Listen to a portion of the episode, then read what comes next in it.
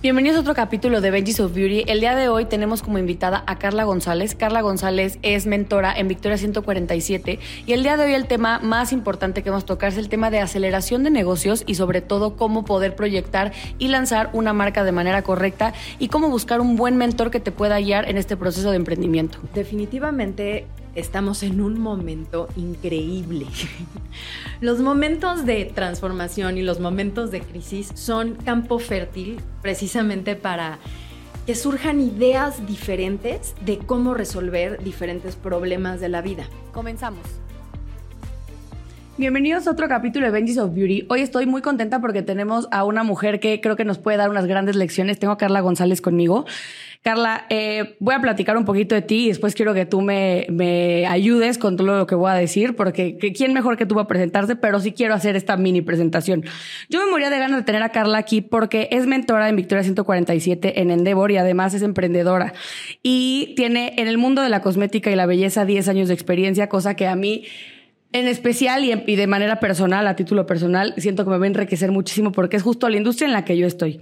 Carla, bienvenida a Benji's of Beauty. Muchas gracias. Feliz de poder estar compartiendo contigo este espacio ya tan reconocido por muchos. Pues ahí va, ahí va. Llevamos ya un año. Este, esperamos seguir creciendo y que más gente se quiera unir al tema del emprendimiento y que esto les funcione.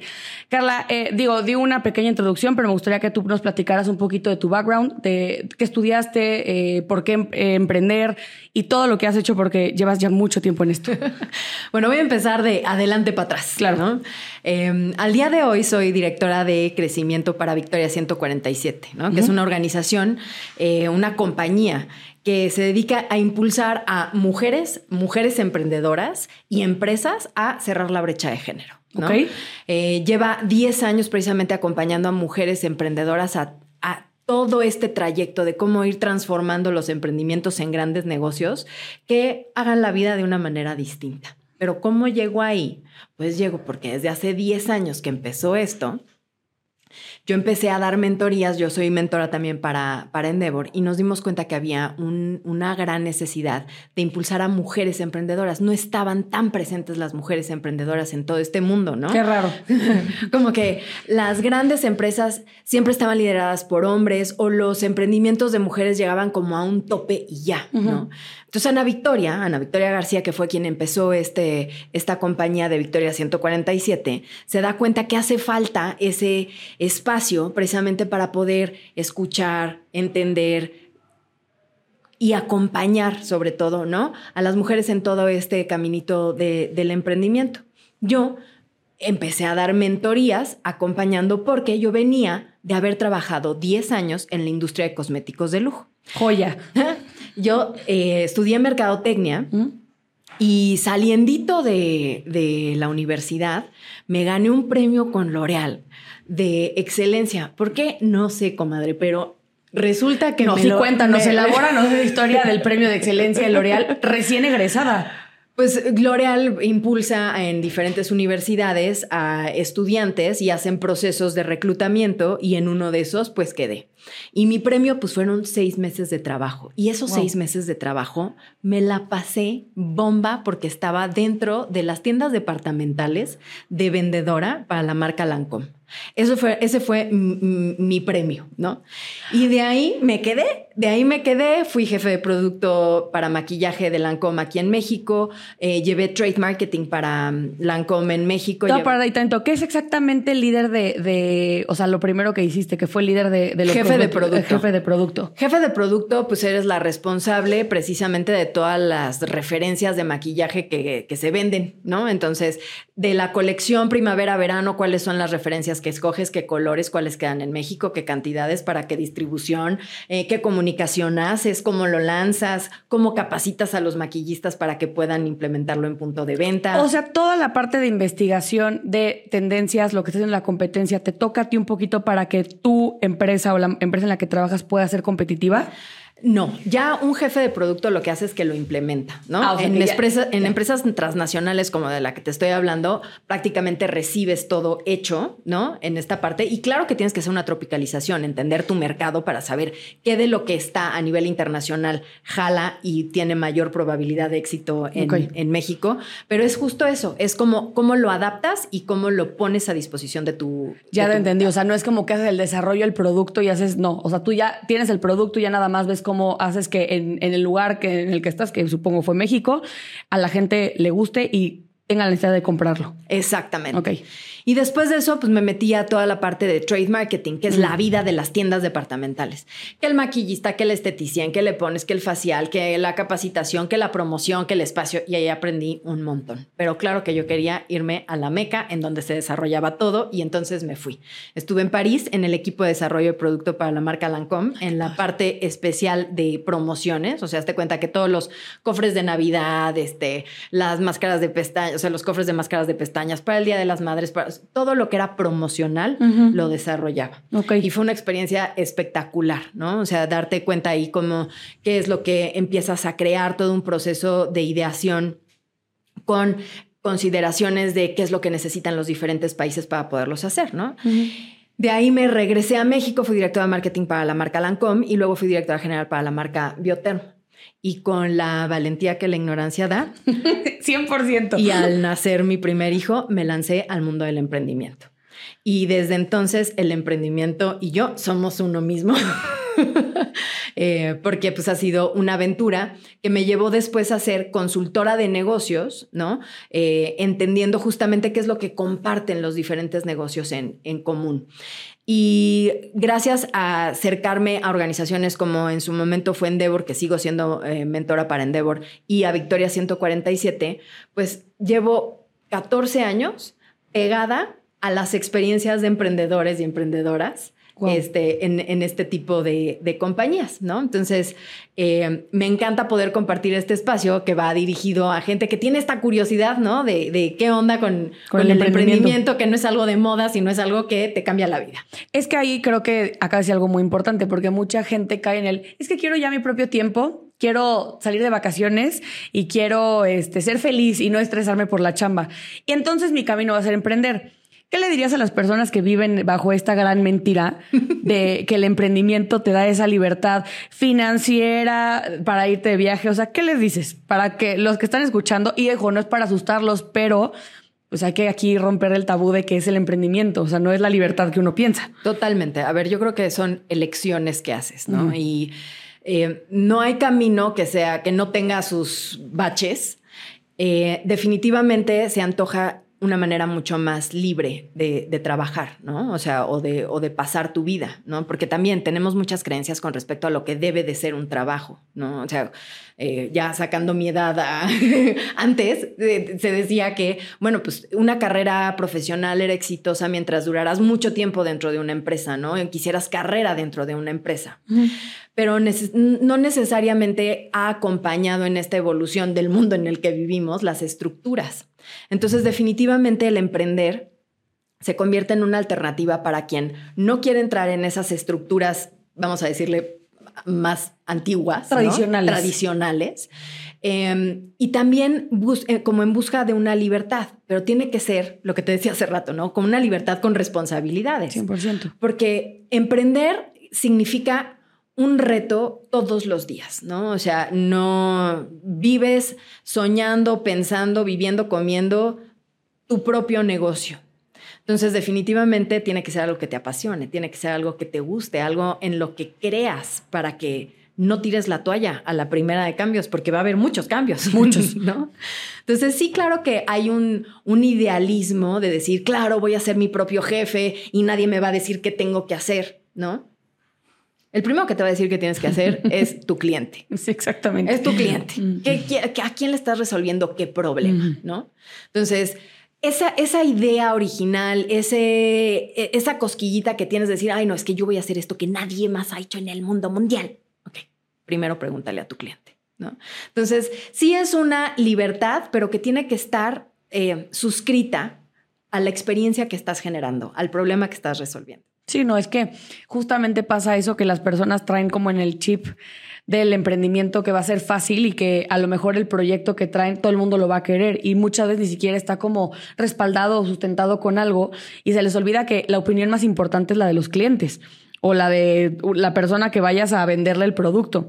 Aquí te voy a preguntar algo importante. Tú que estás obviamente metísima en el ecosistema del emprendimiento, ¿cuál es la diferencia de un proyecto dedicado a servicios versus a un, a un producto? A ver, las dos resuelven un problema o una necesidad de alguien, ¿no?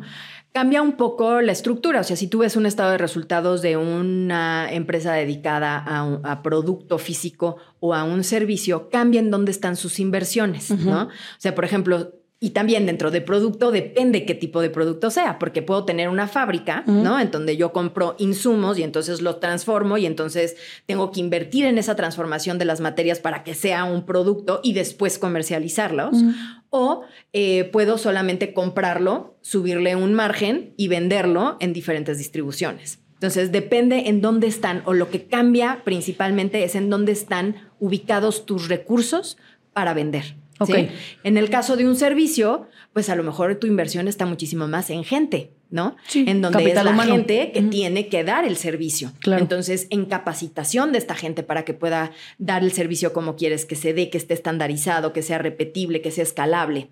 ¿No? Y entonces no necesitas ni la fábrica ni la transformación de materia, pero sí el equipo que sea capaz de brindar el servicio. sí, es que sí, son dos enfoques totalmente diferentes. ¿Y tú qué crees que tenga más impacto en México en el ecosistema o sea, del emprendimiento, en tema de cuánta gente trata de emprender en, un, en una marca, o sea, creando una marca de productos versus una de servicio? O sea, ¿cuál es el porcentaje mayor de gente que trata de buscar un emprendimiento? A ver, definitivamente estamos en un momento increíble. los momentos de transformación y los momentos de crisis son campo fértil precisamente para que surjan ideas diferentes de cómo resolver diferentes problemas de la vida.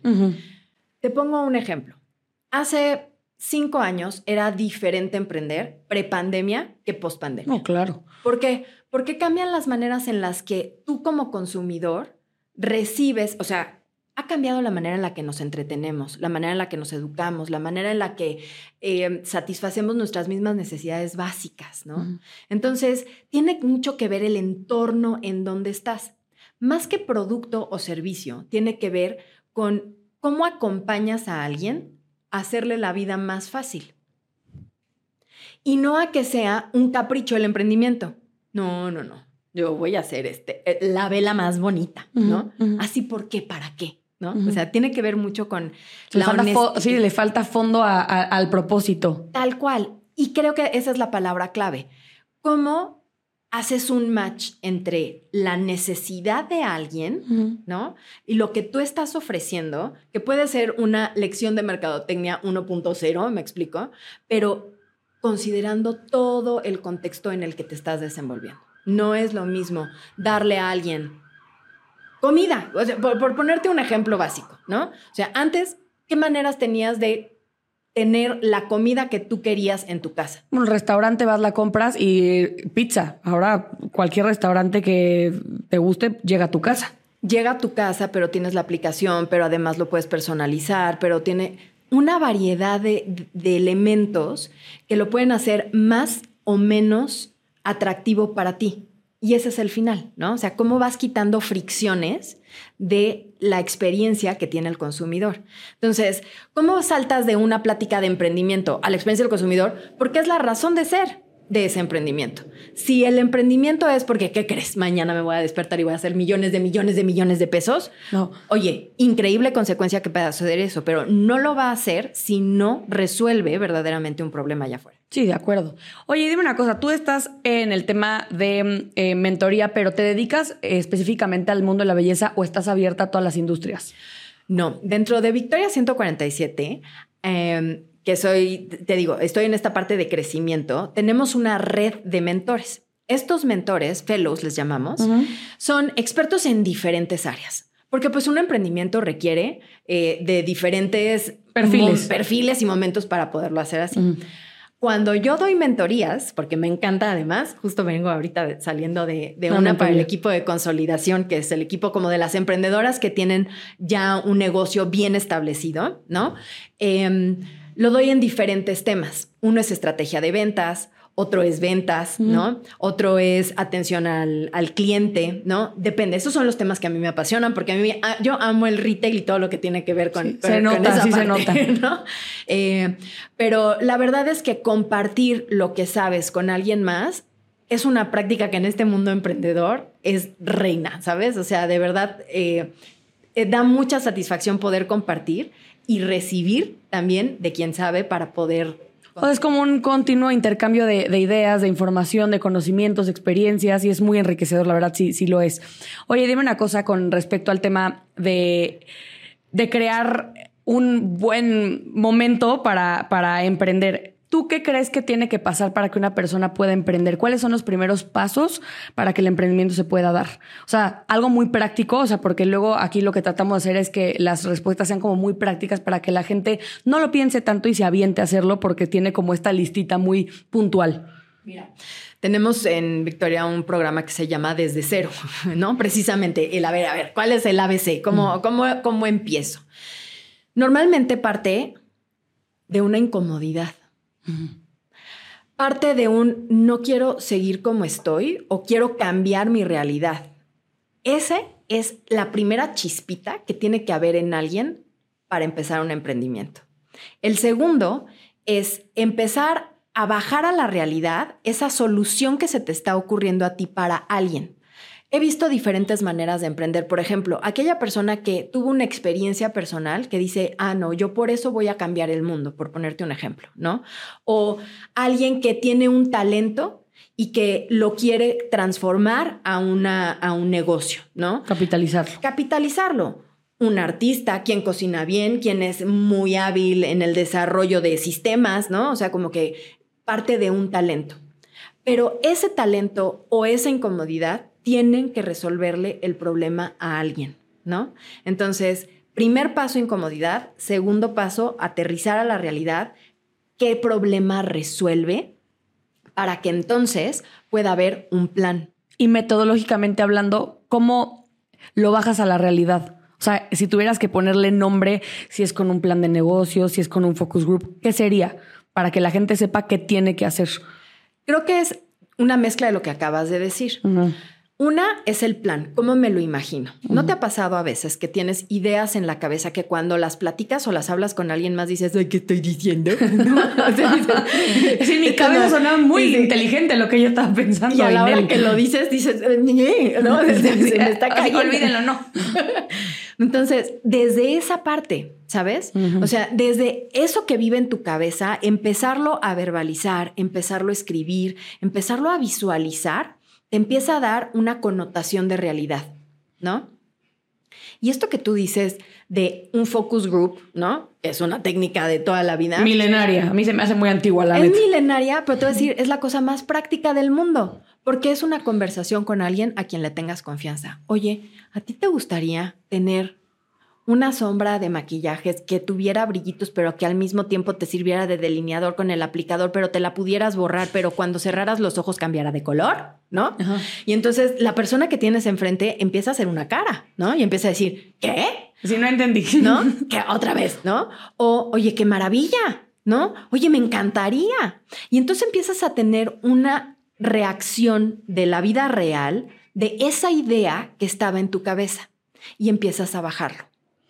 O sea, digamos que esto podría ser como un poco validación. Totalmente. Es validar esa idea que tienes y empezar a ver cómo lo haces realidad. Ah, bueno, pues oye, pues es que fíjate que sí, tengo la fórmula para hacer esa sombra, ¿no? O tengo el contacto que me puede conectar con una este, química que me ayude a hacer este producto, ¿no? Ah, bueno, pues ¿cuánto me cuesta? No, pues 10 pesos. Puta, tengo tres, ¿no? Ok, entonces, ¿qué quiere decir? Voy a necesitar solamente esos 10 pesos para hacer ese primer ejemplar que me ayude a validarlo y poder llegar con la gente y decirle, oye, si te gusta o no te gusta, ¿no?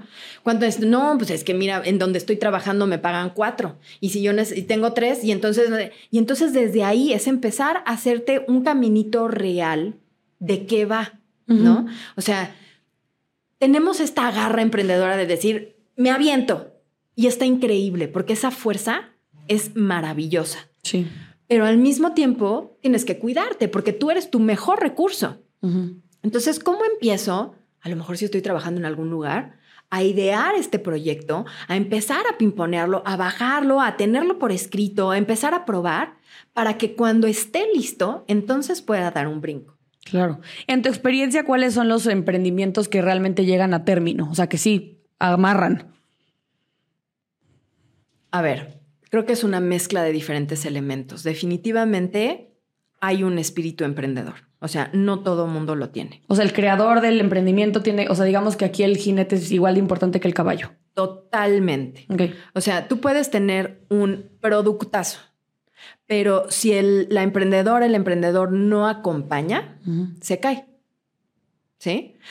Llega un momento en cuando empiezas a emprender que justamente está en sus primeras etapas, en donde si tú tienes miedo, tu negocio tiene miedo en donde si tú eres buena en finanzas, tu negocio va a ser, estar bueno. Si tú eres mala en manejar gente, ¿qué crees? No vas a poder tener equipo, ¿no? Entonces, depende mucho de las habilidades de la persona, del emprendedor. Y eso requiere de una resiliencia, requiere de una claridad, requiere de una voluntad muy clara de para dónde quieres ir, ¿no? A veces esa esa intensidad, como, como le digo yo, o sea, tiene siempre el lado A y el lado B, ¿no? O sea, yo puedo decir que yo soy una persona tenaz, al mismo tiempo mi lado B de eso es que soy terca, sí. ¿no? Entonces, ¿hasta cuándo? es como de, ¿dónde es tenacidad y dónde es terquedad? A mí me pasa un poco, es como de, ¿qué, tanto le estoy forzando a que pase y ya qué es algo que me estoy aferrando que ya no fue? Entonces siento que ahí la línea es muy delgada. Entonces creo que es como una alineación de astros para que las cosas sucedan, porque definitivamente tienen que haber las habilidades de la emprendedora, pero al mismo tiempo tienen que estar pues todas estas características del producto o servicio que cumplan verdaderamente con resolverle el problema a alguien, ¿no? Este, hay a veces productos espectaculares, ¿no?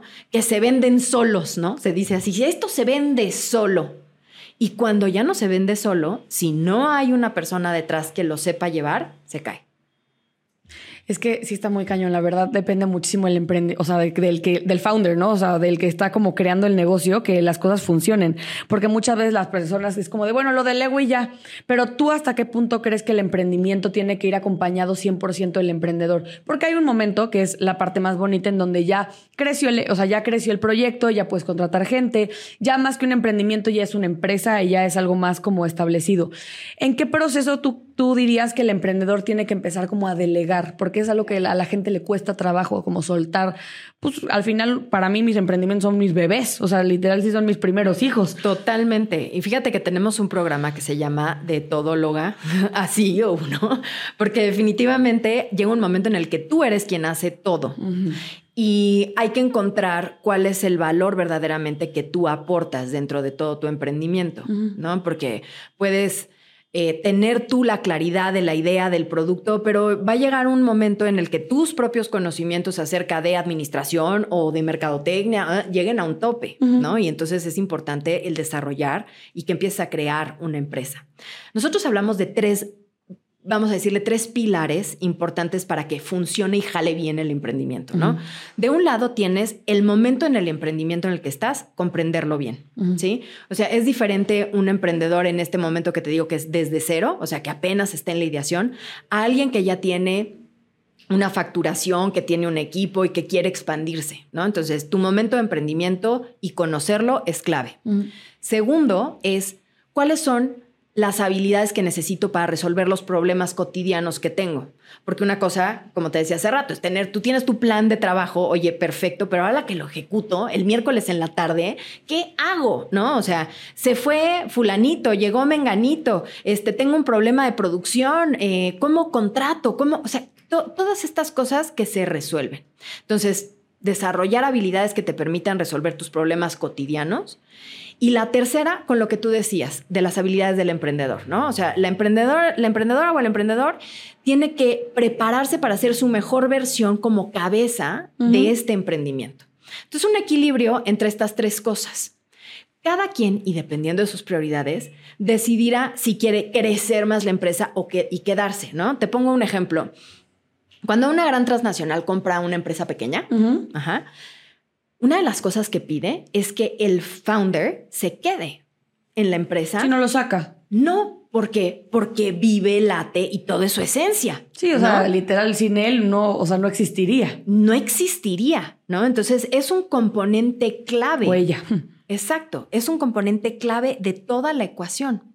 Entonces, el sueño, así como decías, el de no voy a tener jefe, otro de los sueños es, voy a crecer mi empresa y la voy a vender mañana. A ver, calma, ¿no? Suele pasar.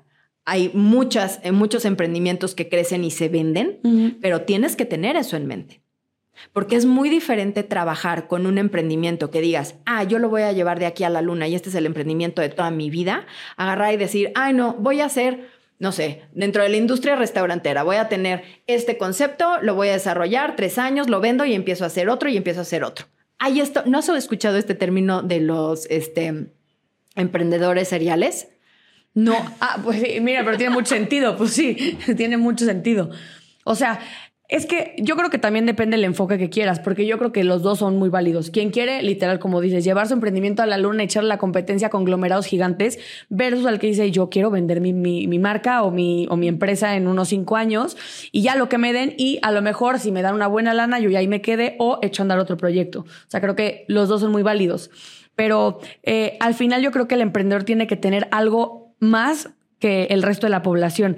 Tú tuvieras que decir, en una palabra, ¿qué es? ¿Qué, sería? ¿Qué característica sería de personalidad? Una resiliencia, pero sobre todo una conexión con el propósito del emprendimiento. O sea, si no existe ese, esa conexión con el propósito del emprendimiento, es muy fácil perderte, porque tu mente te va a llevar a buscar soluciones de acuerdo a los problemas que se te van presentando enfrente. Y a veces pierdes el rumbo, pierdes el camino. ¿no? Eh, justamente platicaba ahorita con, con, las emprendedoras una experiencia en donde hace muchos, muchos, muchos años abrí una cafetería. Y fíjate que eh, era una cafetería que teníamos, éramos cuatro socios y todos invitábamos a nuestros amigos y todos regalábamos pasteles y café y entonces no nos alcanzaba para pagar la renta. Y entonces, en, según yo, fíjate, en una idea maravillosa creativa como cualquier emprendedora lo puede hacer, decidí abrir un espacio para comida corrida dentro de la cafetería. Y lo hice y contraté a una cocinera y a la semana, a las dos semanas teníamos a 70 personas comiendo comida corrida en el changarro. ¿Y qué crees? Lo convertí en eso, en un changarro. le di en la torre, le di en la torre. ¿Me explico? ¿Por qué? Porque yo estaba resolviendo un tema de cómo pagar la renta, pero no estaba vinculada al propósito del negocio. Sí, o sea, por salir del problema le diste un giro totalmente diferente a tu emprendimiento. Y entonces. No está mal, eh, ojo, yo lo veo muy bien. O sea, mientras genere, o sea. Claro, resuelves, pero te alejas de ese propósito central. Sí, ya no, era una cafetería. Entonces, ¿cómo nos mantenemos ahí? ¿no? Y, y, esa parte también de decir, híjole, qué sola me siento para imponer con alguien lo que estoy pensando, porque voy a tomar una decisión. ¿No? Y me veo al espejo y digo, sí, no, sí, no, ¿no? Y, ya sabes, cuando vas a decir algo, dices, lo voy a decir o no lo voy a decir, lo voy a decir o no. Entonces, es importante también esta generación de red entre los emprendedores, ¿no? En Victoria 147 eso hacemos mucho, generamos esta tribu en donde compartes, en donde eh, escuchas a la de enfrente y dices, ¡ah! Me suena. Me suena, ¿no? O sea, no lo voy a hacer yo sola. O oh, híjole, qué bueno que ya se equivocó porque no voy por ahí. Sí, de, ah, ¿cómo crees? ¿No? Si yo pensaba que esa era la solución del mundo mundial y te das cuenta que acompañada en ese sentido, y no nada más es de, como dicen, mal de muchos, este... ahorita no me acuerdo. Pero ya me entendiste lo que te quiero decir.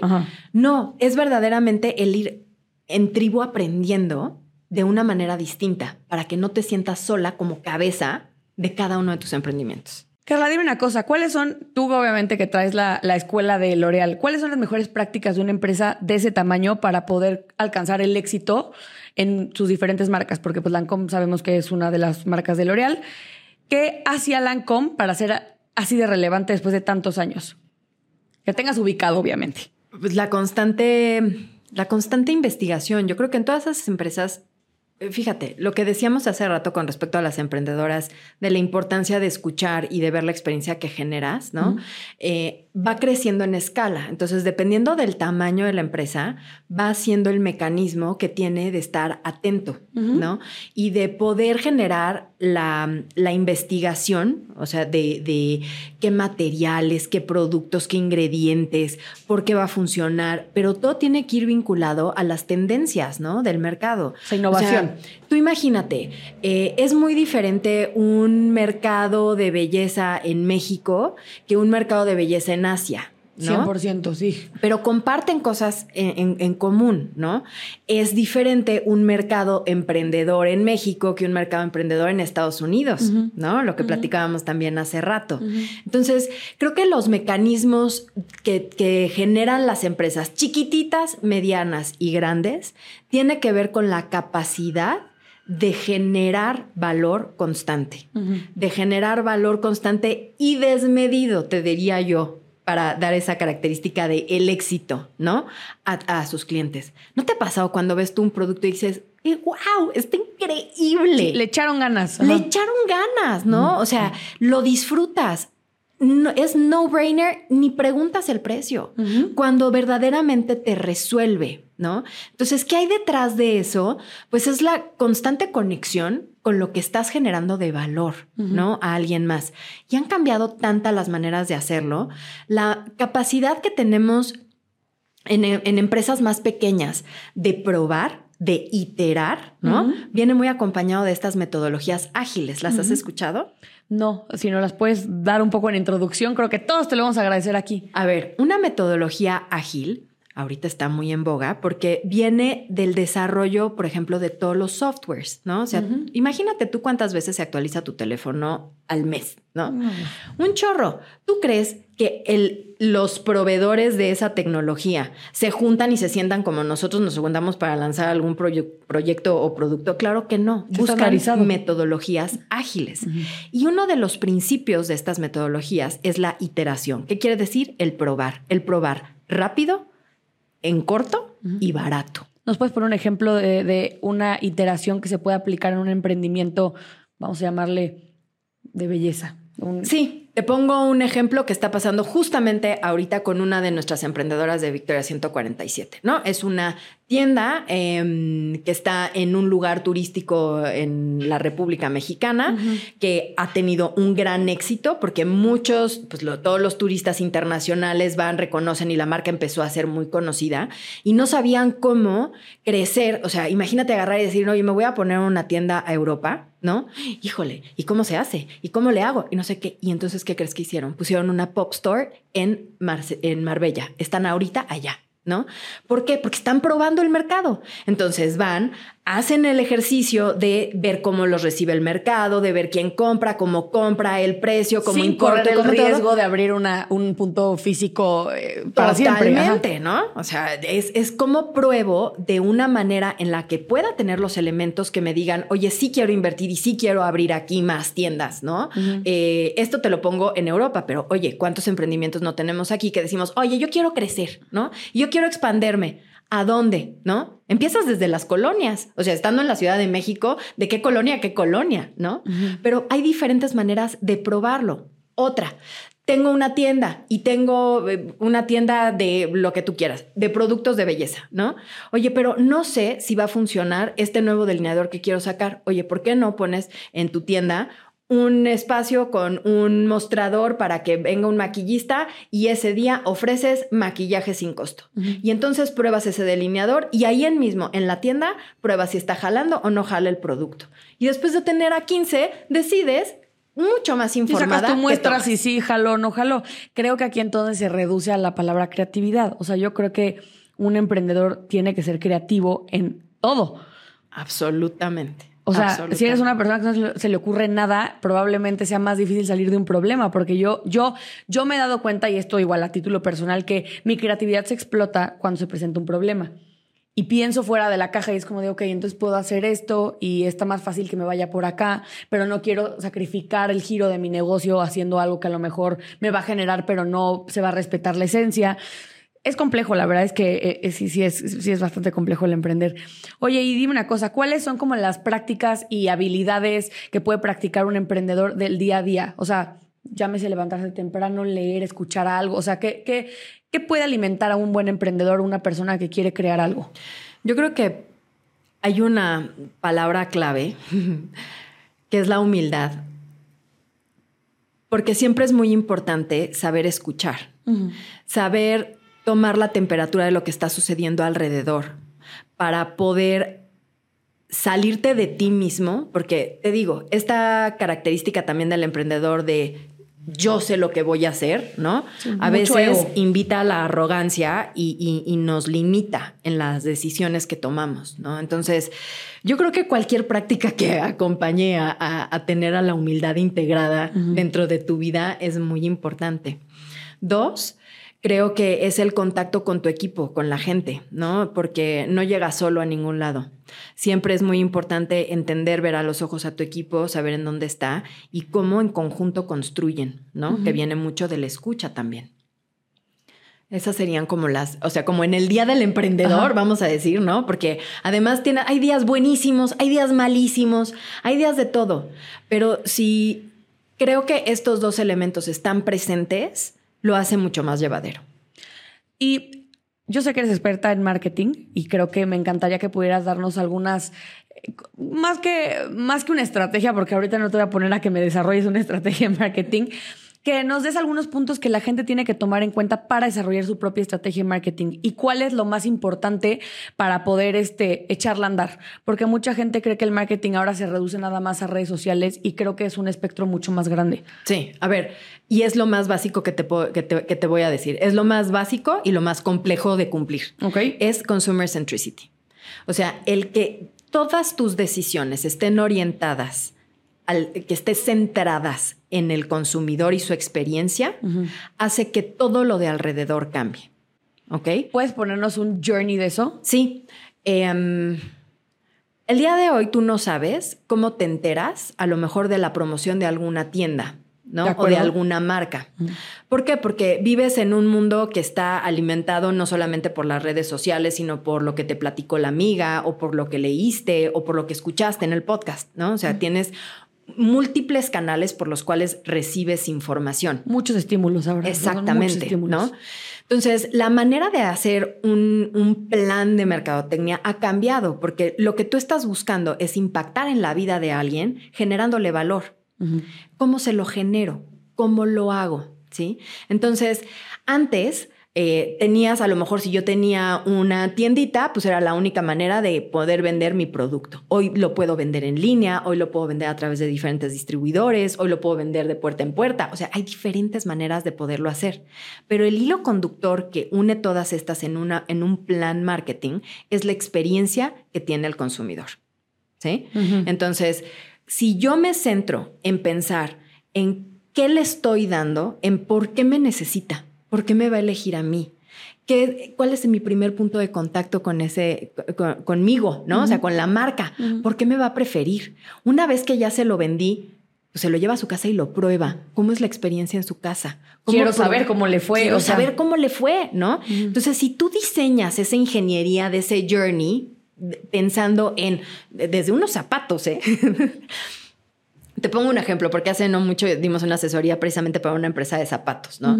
Eh, tú entrabas al sitio web de, esta marca de zapatos y estaban puestos por el nombre del modelo del zapato. Ejemplo, el tacón muñeca. o sea, ¿quién va a entrar a buscar por el tacón muñeca, no? Sí, o sea, es como si alguien pretenda que conoces al mejor amigo por su apodo. Es como, pues, no sé quién es, güey. Entonces, dijimos, a ver, ¿cómo es que la gente entiende o busca el zapato? Pues por evento. Entonces están los zapatos de fiesta, los zapatos de mi casa, los zapatos deportivos. O sea, la categorización que tenga que ver con el día a día de, cada, de las personas, un común denominador, no por el nombre o el apodo. ¿Cómo lo buscas tú? ¿Me explico? No como le es cómodo a tu empresa ponerlo. De acuerdo. Entonces, ese, ese, mismo, ese simple detalle hace que cambie la experiencia de quien compra. Y se la volaron, la verdad.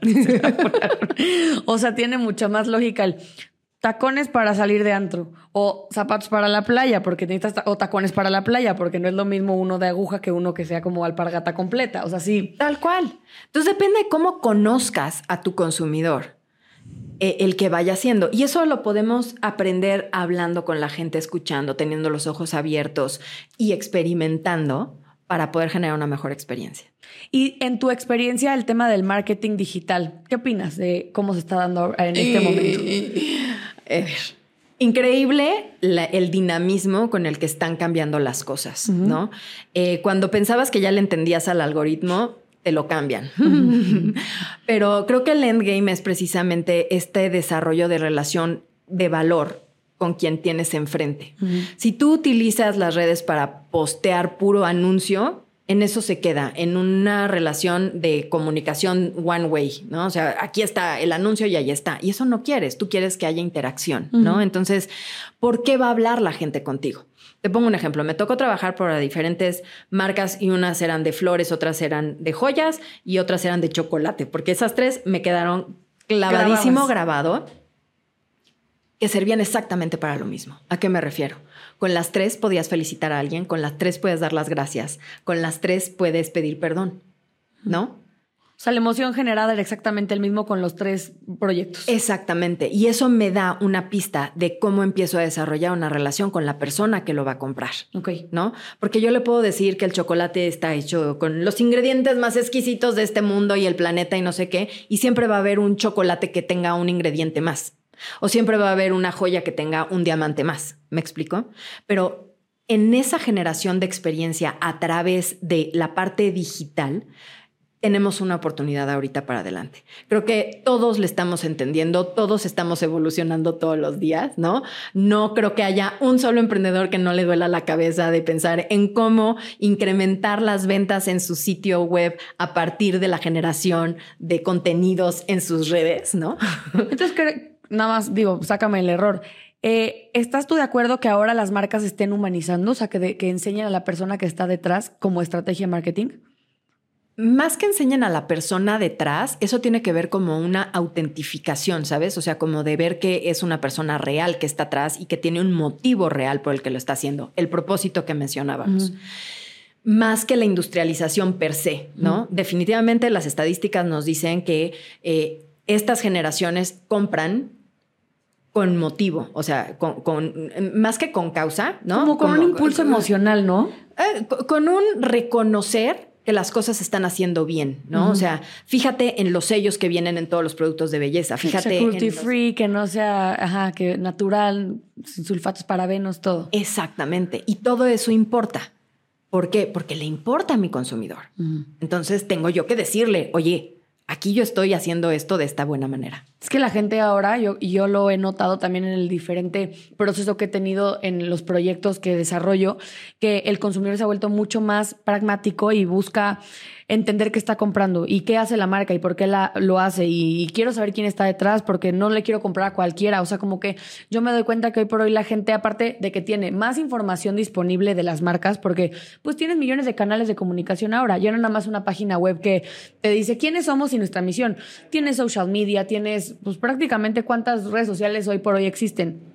Entonces a mí se me hace muy interesante cómo ahora el consumidor se vuelve o sea, lo tienes que convencer todo el tiempo. Yo, yo, yo lo veo como que todo el tiempo tienes que estarlo convenciendo, estimulando de, ven, cómprame. Entonces, esto me lleva a la siguiente pregunta.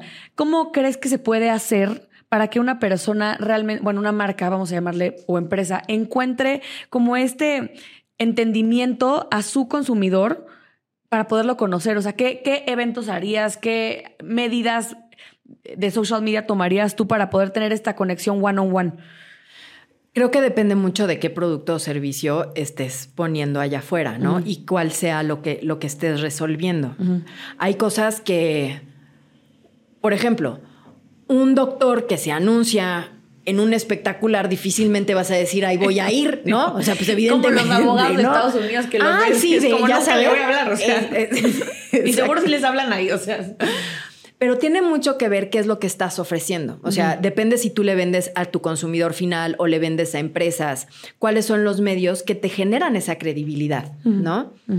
eh, ¿Cómo puedes acercarte para que sea relevante, que no se sienta justamente este pushing y forzado, ¿no? O dime tú las experiencias estas de cuando te quieren vender un tiempo compartido, que dices, no, por favor, y corres para el otro lado, no, Entonces tiene que, tiene que ver justamente con el qué le vas a dar al consumidor para que te voltee a ver, ¿no? Y puedes utilizar colores y cohetes para que te voltee a ver, pero va a ser pasajero o le puedes dar verdaderamente una solución a, lo, a un problema que está teniendo. ¿Qué tan importante para ti es el servicio preventa, o sea, todo el tema de estimular al cliente, estrategias y el postventa? Ay, no, bueno. Creo que soluciona más, ¿no? Es que son ciclos, o sea, tiene que ir acompañado, porque no nos damos cuenta y pensamos que la venta termina en el momento que existe la transacción, pero es en la experimentación del producto donde suceden todas esas percepciones, en donde tú vas a recomendar o a tirar a la basura el producto que te acabas de comprar. Sí, o sea, la relación no acaba cuando hay una transacción económica, ¿estás de acuerdo? No, no, no.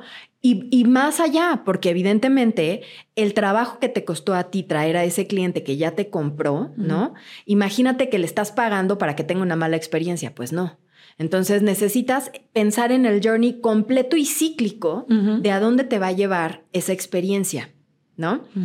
¿Cómo va a recomendar? ¿Por qué lo va a recomendar?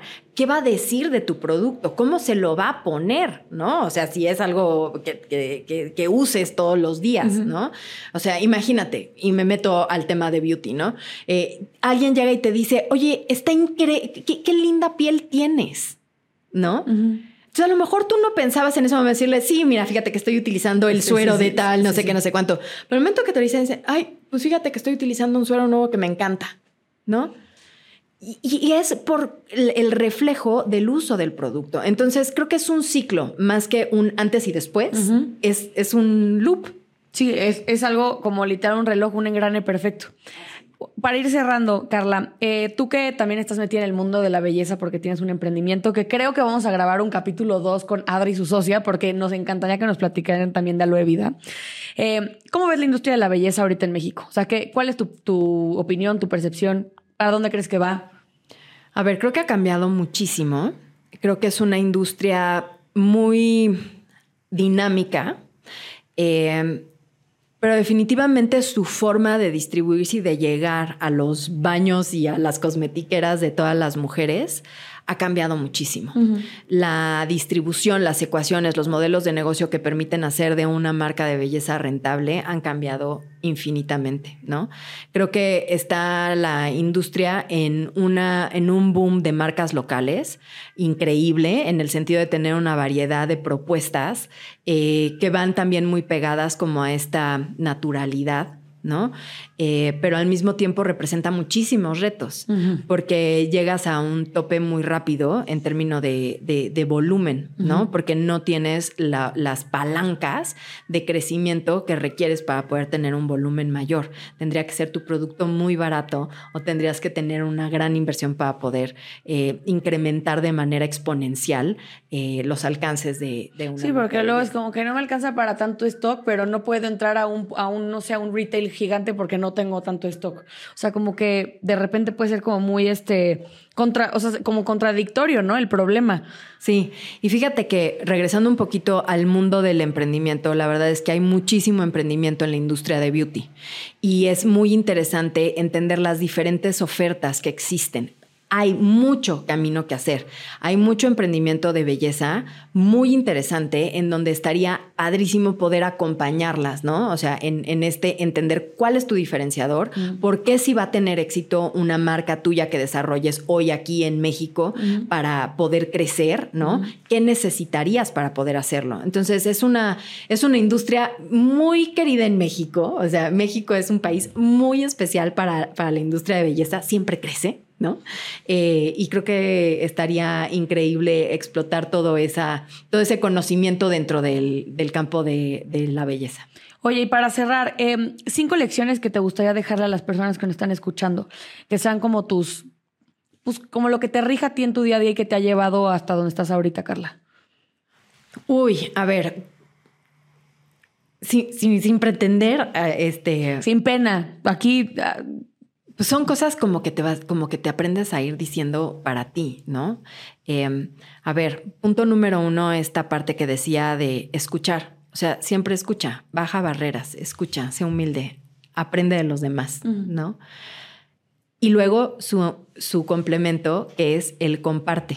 Siempre comparte con alguien eh, lo que puedas llegar a saber, tu experiencia y todo, porque eso genera un ambiente de, de armonía y de crecimiento, ¿no? No te quedes con ganas de nada pruébalo, eh, ve por ello, ¿no? O sea, no, no de una manera irresponsable, sino entendiendo las posibilidades que tienes para, para crecer, rompiendo, rompiendo esquemas. O sea, sí, sí atrévete para poder llegar a esa, parte que, quieres, ¿no? Em, encuéntrate a alguien con el que puedas rebotar siempre. Eh, haz tu lista de gente que admiras, porque eso te va a permitir tener siempre algo que, que ver para arriba, ¿no? y, que te permita acercarte a eso que quieres. Cuando tú eres tu propio héroe, difícilmente sales de las mismas condiciones en las que estás, ¿no? Entonces esa parte de poder eh, admirar a alguien y tener y seguir a alguien te, puede ayudar, ¿no? Y ya no sé en qué número voy, pues pero creo, que... creo que te falta uno. creo, que te falta... No, ya están los cinco. Ya están los cinco. Ah, ok. Este, oye, y también siempre les dejamos aquí en Benjis a los personas que nos ven y nos escuchan alguna recomendación de libros, series, películas que a ti te hayan ayudado para que la gente se siga como cultivando en este mundo del emprendimiento. Alguna que quieras recomendar, pueden ser varias, series, películas, libros, lo que a ti te haya funcionado. Padrísimo. Pues fíjate que justamente dentro de Victoria 147 estamos lanzando este libro que se llama Nosotras, que no es más que la compilación de 10 historias de emprendedoras que como te decía, compartir tu historia, escuchar lo que alguien más está viviendo, siempre te va a ayudar, ¿no? Entonces, pues estamos en este lanzamiento, sale el 28 de agosto, o sea, ya en súper breve. En breve. Eh, lo van a poder comprar en nuestra página, este, que es victoria147.org. Em, y pues estar, pues como siempre, en contacto. Eh, te platicaba que tenemos también un podcast, es el podcast de emprendedoras, eh, para que nos escuchen también en Spotify, en donde tratamos todos estos temas del cotidiano de, las emprendedoras, ¿no? De, nuestra tribu, que nos ayuda mucho. Y acérquense, o sea, acérquense más que recomendación de el libro o la película, es siempre estar con los ojos abiertos a aprender. Ok. Carla, ¿y dónde te encuentra la gente para que te sigan? ¿Eres, o sea, si la gente quiere mentoría por fuera de Victoria, ¿la das o tiene que ser por medio de Victoria? No, por Victoria 147. Ok. Eh, bueno, el Instagram de Victoria 147 es victoria 147. Aquí se los vamos a poner. bueno, ahí, ahí, los pones porque ya se me olvidó decir qué terminación es. No te agobies, aquí le ponemos. Pero por ahí nos encuentran este, en redes en el podcast, ¿no? Y se trata precisamente de crear tribu, ¿no? De crear, eh, poder levantar la mano, preguntar lo que necesites y seguramente te podemos ayudar. Muchas gracias, Carla. Pues bueno, ah, ya saben que salimos todos los jueves a las 12.45. A veces nos hace un poco tarde con el, con el capítulo, pero tratamos que sea en ese horario. Este, a mí me pueden seguir en todas mis redes sociales con Floriana Ibarrola y también acuerden seguirnos en, en nuestras redes sociales de Benji's of Beauty, en Instagram como en TikTok. Nos vemos la siguiente vez que es el próximo jueves. Gracias, bye. Gracias.